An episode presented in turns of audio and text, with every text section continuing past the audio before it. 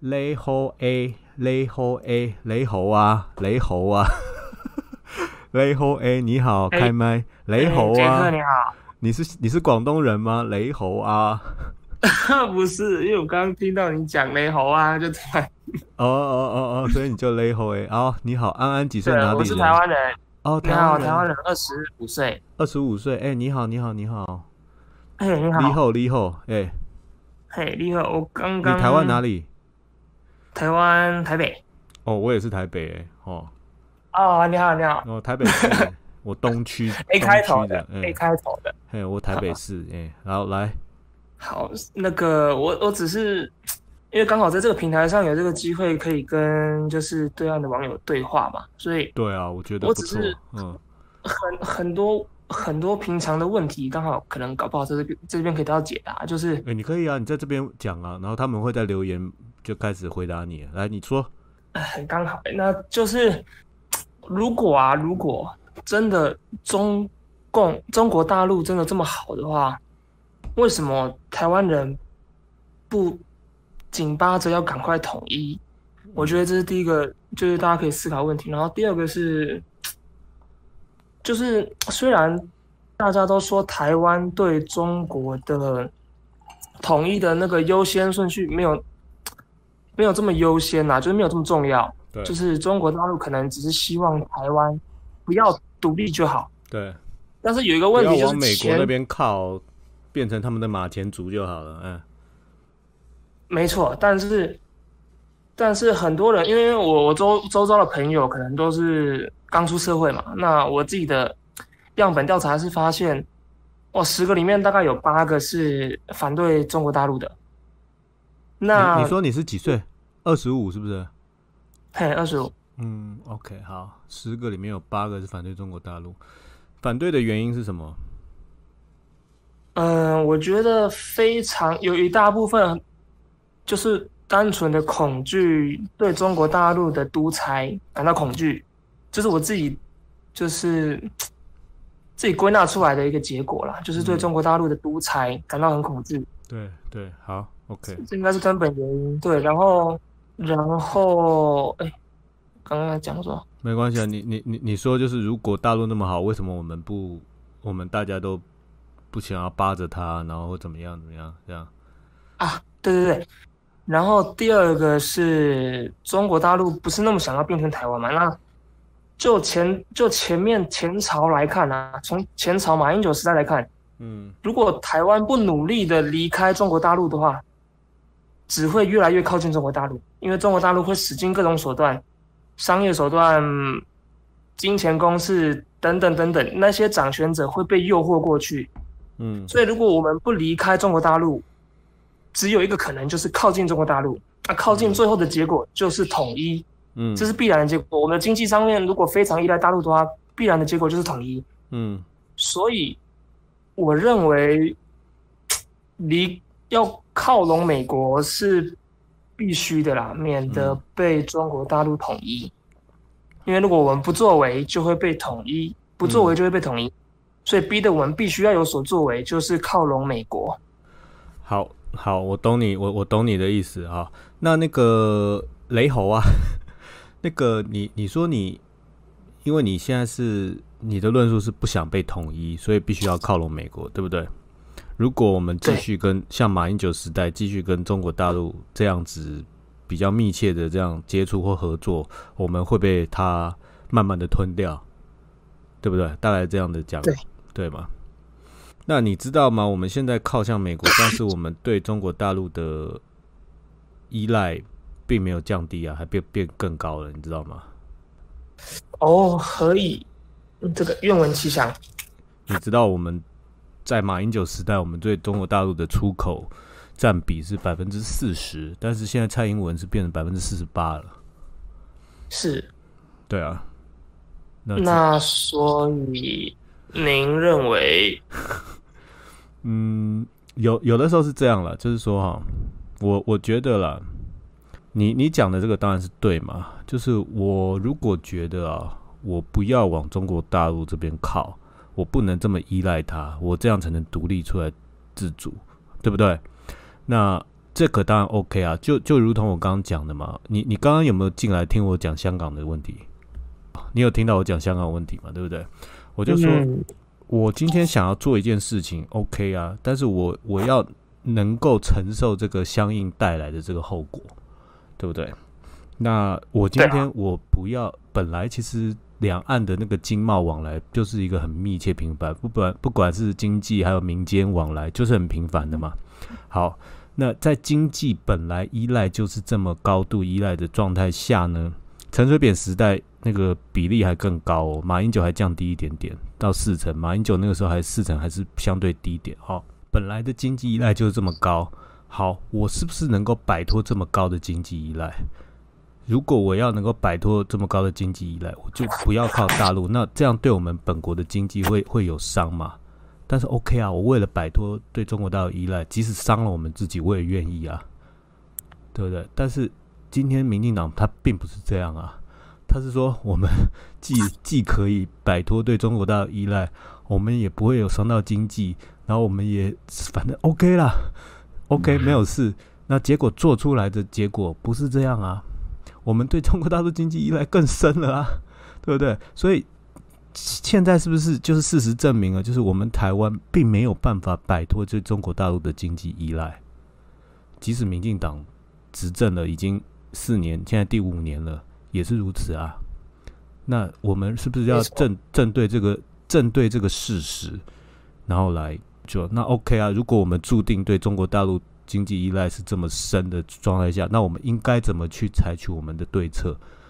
是不是要？没错，我我也是务实派。对啊，没错，我也是务实派的。我也是，就是在同台里面，我也是持这个这种类似的言论，就是，嗯，不要去太挑衅中国大陆了。对啊，现在是这样，现在是我挑衅了他，但是我经济还是这么依赖，这反而更危险呢。那因为我们台湾除了你讲来讲去都是台积电。我们一直在讲台积电的东西，他们必须要，必须要。但是我们台湾这这个四乘八的对中国大陆出口的品相里面，到底有多少 是中国大陆非跟我们买不可？其实并没有那么多吧，并不是四乘八都是吧？那那如果他今天真的说好经济制裁我们，我们可以承受这个吗？那因为他可以经济制裁我们呢，因为我们对他政治上是采取敌对的态度啊。就就变得是这样子，就反而反而我们是变得主宰权被在他手上，有等着他来制裁我们的那种感觉。但如果我们今天政治上，比如说走马英九那条路线，那他没有制裁我们的那个政治上的理由嘛？你知道，就是你何必这样嘞？你你你这个没有道理嘛？对不对？那这个就是这个是这个其实是选择了，就是说。我们是不是能够真的摆脱对中国大陆的这个经济的依存关系？如果可以，然后我们自外于中国大陆存在，我们可以成功的这样子，那我们就做。但是我觉得是不行啊。但民进党说是可以嘛？那结果他做了还是不行嘛？结果还更依赖嘛？那那是不是我们大家要面对现实？就是那好嘛？那现实就是必须这样子。那我们该怎么做呢？接下来，好了，这个怎么做呢？对啊，就就是对对我来讲，我觉得还是要回到马英九路线啊。这这是我我的想法，就是这样啊。你还是要走马英九路线嘛，等于是回到本来的路线的。对我的对我来讲啊，对台湾最大利益的做法就是这样。就好像没错，因为没错没错，我懂。因为就像蔡英文现在执政党一直想要就是所谓的南向政策。但其实南向也没有实质的作为啦？不是没有实质的作为，大家大家要看数字。去年我们对新南向国家的投资额还降低了，你知道，对中国大陆的投资额还提高了。有一些数字大家要看，所以有的民众不会看嘛。所以我们的新南向政策南向了个半天，其实是是失败的。那再加上他们还签了 RCEP，那我们现在。别别什么，别再说什么新南向了，不可能了。新南向国家不会理我们的，我们不在 ASEP 里面。呃，没错，也也难得有台湾朋友扣印了，就我们两个台湾人的对话，也让线上的那个对岸的朋友能够知道。所以我就讲，就是说哈，有的时候台湾人其实没有想通一件事，不过这也难了，民众很难想通了。就是说，呃，我我讲一句话，就是我要台独啊，我要追求这个台独，我要追求台独。其实我一直在往这条路上面走走走走走走走走，我是不是反而促进了被统一嘞？你懂我的意思吧？一直往美国靠，促进被统一。不是不是不是，我的意思是，当我们要走往台独的这条路去走的时候，我们努力的想要去往台独这条路走，走走走走下去以后呢，反而促进了我们被对岸统一的速度，也就是说，反而降低了我们自己的筹码。你懂我意思吧？你你你观察一下这个现象，反而是这样哦。就是，嗯，对对对，没错。对啊，所以。是不是要认清事实？就是到底什么对我们是最有利的？那像我讲马英九时代，他的路线虽然是，就是对对很多台湾人来讲，你不对中国不够硬啦，然后怎么样？那九二共识到底是怎样？那什么什么中华台北啦，我们是台湾呐，你不是中华台北啦，或者是我们要不然就中华民国，对不对？好，那但是但是至少马英九时代，我们虽然。很多场合我们没有办法用中华民国存在，更不要说用台湾了。没有没有办法用中华民国代表参加，但是我们至少可以参加。那很多组织我们是包括在里面的，我们只是用不同的名义。那我我讲白了，我们牺牲了一点面子，所谓的面子，但是我们换到了里子，对不对？好，民进党他的他的做法是他要带我们台湾，争取我们台属于我们台湾人的面子。好，结果在这样的路线之下，我们不但没有拿到我们他承诺给我们的面子，我们还失去了里子。这就是民进党带给我们的，他的这条路线带给我们。现在看起来后果是这样子，而且我们失去了本来的，本来我们失去了更多的面子。就本来的国际空间，我们我们还可以加入的国际空间都不能有了。本来的空间我们还有的。在民进党这个路线下更没有，所以就是自己只，我们真的仔细想一想，到底我们应该拿到什么？我们现在的客观情况，然后去去想一下，我们现在能拿到什么？我们尽量在自己的客观情况下，替我们能够争取我们能够有的，只能这样啊。对，没错。那那杰克，我好奇一个问题，就是，嗯，我觉得这其实也蛮像在。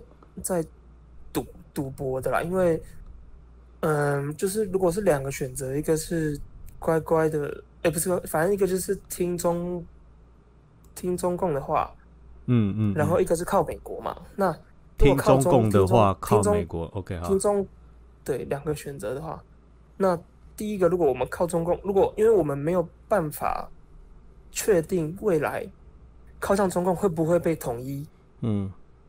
对，没办法确定。那如果不会的话，那老实说没什么不好。那我们也不确定，我们也不敢确定靠美国会不会被加速统一。就比如说像川普这四年，近年如果川普在连任的话，搞不好后面后面会有什么发展，我们我们也不知道。嗯，但就是说，在就是未来的情势，我们都没办法去预测百分之百准确预测，但是。所以现在可能就只能照着自己的价值价值观。你的意思就是，至少我我我就捍卫我的价值，我就讨厌你，我就这样去做就对了，就这样，是不是？但但老实说，但老实说，我也觉得民进党太超过了啦。我自己也是觉得民进党太超过。嗯，我觉得从口罩从口罩事件从口罩事件以来。有很多的作为，我觉得没必要，有一点太刻意了。我我可以请问你，总统是是选蔡英文吗？我吗？我是投宋楚瑜。哦，你投宋楚瑜，OK OK。你投宋贝贝，哦，不对不对不对，抱歉抱歉抱歉，我还是投蔡英文，因为我知道宋楚瑜一定不会当选，但是我不能让韩国瑜当选，所以我投蔡。你很讨厌韩国瑜，对不对？呃，我其实不会很讨厌他，但是因为我知道投他了，他一。因为他他去了中联办嘛，他去了等等等等，所以我觉得很危，我觉得有危险，所以我就没有投给他。好，其实我也是讨，我很讨厌民进党，其实我很讨厌民进党，但是没办法，因为国民党有一个风险在。嗯，好，那个我我我其实借着跟你这一次的对话，我觉得很有意义，也让线上所有对岸的网友能够知道很多台湾人心里面的想法啊。那我我我来请问你，就是你觉得你不想跟对岸统一，对不对？对，对啊，没错。为什么？因为啊，对，没错，这就是本质的问题。太好了，嗯，我我也希望可以得到解答。就是，嗯，首先，可能可能这是媒体上面的关系吧，因为我们很常看到中国大陆那边很多负面的新闻，对，负面关于贪腐，关于呃有志男生，关于有志男生是什么？有志男生是什么东西？就是很多很多上访的上访的民众吧，或者是怎么样，或是没办法发表自己的声音。哦，OK OK，明明不公义的事情，嗯嗯，可能是一些不公义的事情没办法发生。嗯。然后，因为人类，我我觉得人性就是这样，人性就是选择越少就越痛苦。嗯。选择越少越痛苦，然后这是本性嘛，人。欲望是无穷的，所以当我的欲望被控制住的时候，我会痛苦。嗯，嘿，然后再来就是人身安全啊，我的我的财产到底能不能保受到保障？嗯，会不会哪一天政策一改变，或是国际形势一改变，我的钱就要被没收？就像现在的马云，马云他钱没有被没收啊，就是种种的。不公平的受到打压，因为像马云也是跑到外面想要开放金融嘛，但是因为，呃，我至少我接受到资讯是这样，就是他因为触犯到，他他讲了一些话，讲一些话打脸了某些人，然后让他们感受到危险，因为控马他们控制不住马云的。你你你是从哪里知道马云的这个讯息的？从。媒体我也不知道，就是一些西方媒体吧，或者是台湾的一些。我我马云的这个东西，我我还有一点点认识，我大概跟你解释一下。马云他要做一个蚂蚁金融嘛，其实呃，中国大陆它对于这个金融控管这方面，它特别的小心哦。因为我不知道你的年纪，你记不记得之前美国有一个叫做次贷风暴、次级房贷的风暴。在大概二零零八年的时候，你可能年纪还太小啊。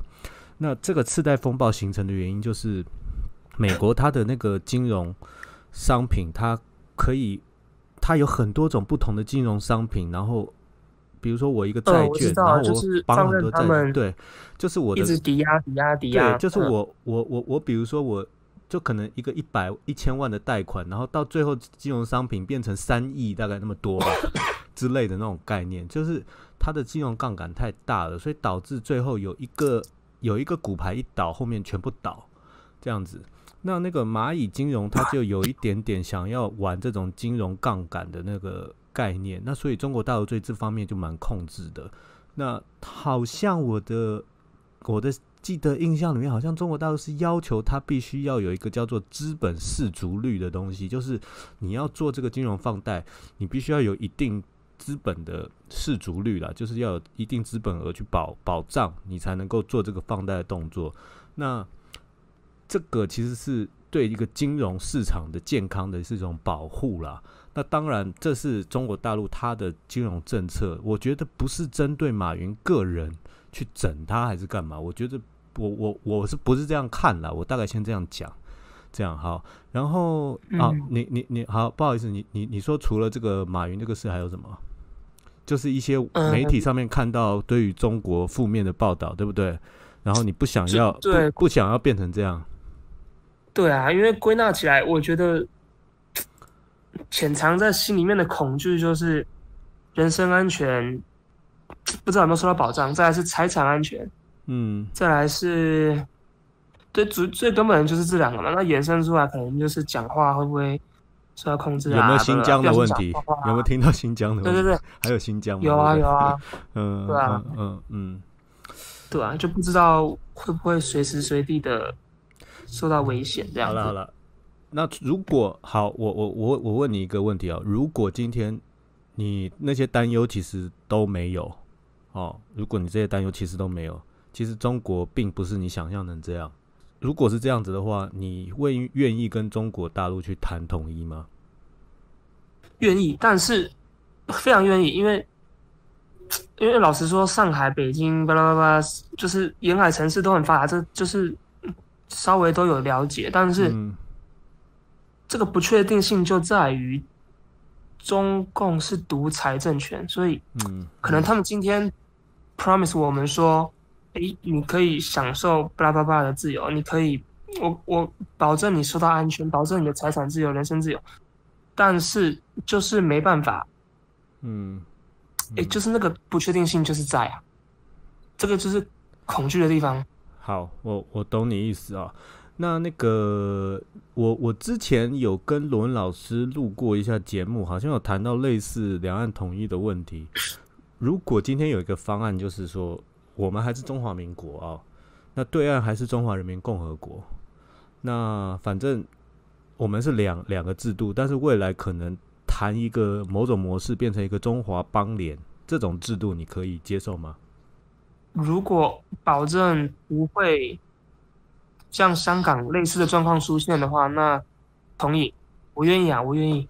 嗯嗯嗯，因为老实说，我也是赞成，就是两岸是。一家人啦，因为同文同种嘛。老实说，我真的是赞成啊。嗯嗯，对，那对，所以其实就是要要要缓解你的担忧了，你的一些担忧，你你必须要对岸必须要能够去解除这些东西，才才能好好去谈，对不对？